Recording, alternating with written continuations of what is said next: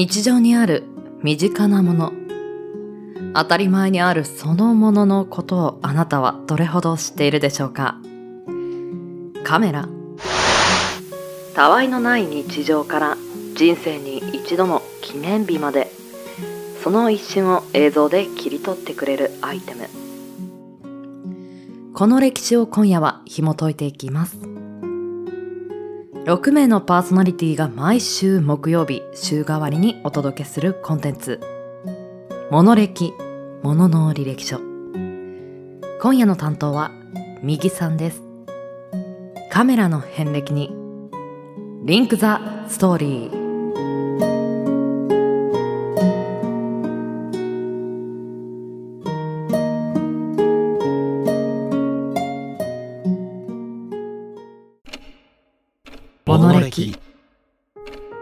日常に溢れている身近なもの。それらの知られざる成り立ちや。人の思いとストーリー。悠久の時を立ち回りあなたに届ける。それがものの履歴書こんばんは、右です。週の折り返しも終わり、週末に向けて少しずつ動き出す木曜日の夜、いかがお過ごしでしょうか？春という季節は、学生、社会人問わず、人生の節目を迎えます。卒業式から入学式、あるいは入社式など、皆さんの中でも新しい門出を迎える方も多いのではないでしょうか？今となっては、スマートフォンで簡単にできる記念撮影。しかし、僕もそうなんですが、今の30代前後の人たちが子供だった頃を振り返ると、運動会や入学式などの学校行事は、大きなカメラを肩にかけたご家族の姿も珍しいものではありませんでした。我が子の応援に必死になりすぎて、現像してみれば写真はピンボケの嵐。なんていう事件を経験した人も少なくはないかもしれません。それほどに短い期間で目まぐるしい変化を見せたのがカメラの業界です。ということで、今回はカメラをテーマに歴史を紐解いていこうと思います。また新しい扉を開き、そこにはどんなエピソードがあるのか。少々お付き合いください。カメラの構想はピンホール現象というものに端を発します。もしかしたら学生時代の自由研究などで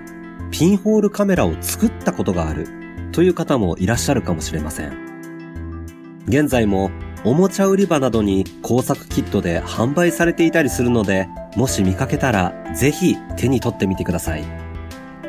ピンホール現象とは真っ暗な部屋の壁に小さな穴を開けたとき、外の景色が穴を通して部屋の壁に映るという現象です。昔の画家などは風景画の下書きなどにこの現象を活用していました。ピンホール現象を利用した部屋のことをカメラ・オブ・スキュラと呼んでいて、現在も写真機のことをカメラと呼んでいる語源だとも言われています。イメージで言えば、もともと一部屋を使って像を映し出していたという構造が時代とともに小さく小さくコンパクトな箱型にしていった先の到達点が今の私たちがよく知るカメラであるという感じです。先ほどお話ししたピンホール現象で投影した映像はあくまでもリアルタイムのものであり写真のように瞬間を切り取ることはできません。写真の撮影は19世紀のフランスでニセフォール・ニエプスという人物によって世界で初めて成功したとされています。ニエプスはその後、写真機の実用化に向けて撮影方法の改良について研究を進めていきます。残念ながらニエプスは研究途中で脳卒中により他界してしまったため、研究はニエプスに協力していたルイ・ジャック・マンデ・ダゲールという人物に引き継がれました。彼によってダゲレオタイプという撮影技術が確立し、ダゲレオタイプを利用した世界初のカメラ、ジルーダゲレオタイプの販売まで実現しています。カメラが初めて日本に上陸したのは1843年。有名どころで言えば、ちょうど新選組の人たちが生きていた時代です。長崎に来たオランダ船がカメラを持ち込んだようですが、当時の日本人には撮影方法もわからず、使われることはなかったようです。日本での写真撮影が初めて行われたのは1857年と言われています。島津成明という人物は西洋の文化や技術に関心を持っている日本人で、1848年にダゲレオタイプのカメラを入手してからというもの、およそ10年にわたって研究をしていたようです。この技術は商売にできるのではないかといち早く気づいたのは、宇外玉泉という人物だと言われています。一昔前までは私たちにとっても馴染みのあった写真屋さんですが、当時は苦労も多かったようです。宇外は横浜で写真の原理や技術を学び、江戸で写真館を開きました。ところが、訪れるお客さんは、なぜか海外の方ばかり。当時の時代背景を考えると、あまり客足は良くなかったと推測できます。一体なぜなのか？当時から日本の中心地は江戸だったわけで、回転の立地は問題なかったはずです。当時、日本人の間では写真を撮られると魂が抜けるという迷信が信じられていました。私たちが聞くと驚きですが、日本人は写真を知らなかったわけではなく怖がっていたのです。やがて時代の流れとともに日本人客の間でも写真撮影が流行し各地に開かれていた写真館は徐々に繁盛していきました。歴史の教科書で見かける坂本龍馬の写真ももちろんこの頃に撮影されています。日本は明治時代に成り立ての1871年、イギリス人の医師であるリチャード・リーチ・マドックスという人物が乾パンという観光材料を用いた撮影方法を発明します。この発明は工場での大量生産も可能にする画期的なものでした。撮影技術や写真をプリントアウトする印刷技術は、その後も確実に進歩を続け、1889年にはイーストマンコダック社がセルロイドという物質を利用したロールフィルムを発売します。このフィルムは取り扱いが簡単で保存性にも優れており、かつ量産しやすいといった長所を数多く持っていました。ロールフィルムの登場は写真のみならず映画文化の発展にも大きな影響を与えたと言われています。こうして着々と写真撮影が手軽なものになっていくわけですが、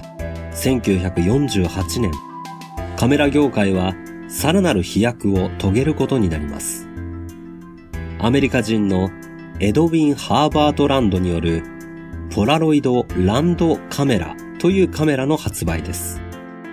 現在でもインスタントカメラの代名詞と言われるポラロイドカメラが登場し、現像処理が不要になったことで世の中で大人気となりました。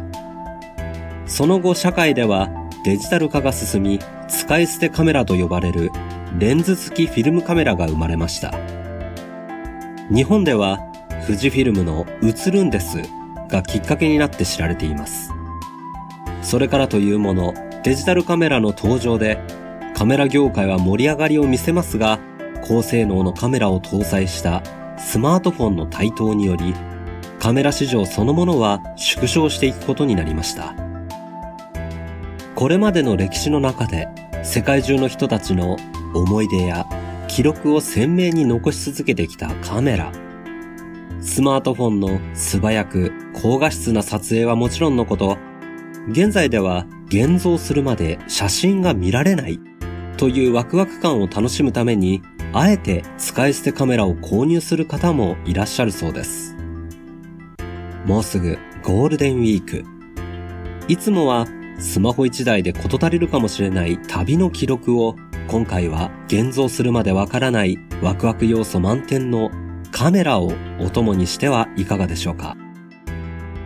今宵のお相手は右でした。皆様、良き週末を。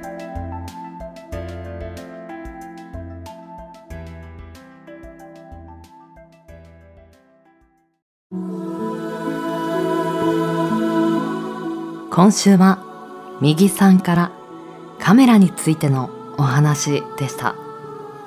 アイテムっていうのは時代背景によってその短さ、使い方、そして形も変わっていくものだよなっていうことを改めてこのカメラを通して知ったような気がしました。右さんのおっしゃる通り、確かに現像するまでワクワク楽しむっていうような時間もまたひとしおですね。私もちょっと旅行の際にはインスタントカメラ用意してみようかななんて思いました。皆さんはいかがでしょうか？はい。番組の感想もしくはお便りは Twitter アットマーク SAKO アンダーバー PODCAST サコポッドキャストアカウント名はモノレキチャンネルにてお待ちしております。ツイッターの投稿も、ハッシュタグ、モノレキにてつぶやいていただけると嬉しいです。ではまた来週、このお時間に、ポッドキャストでお会いしましょう。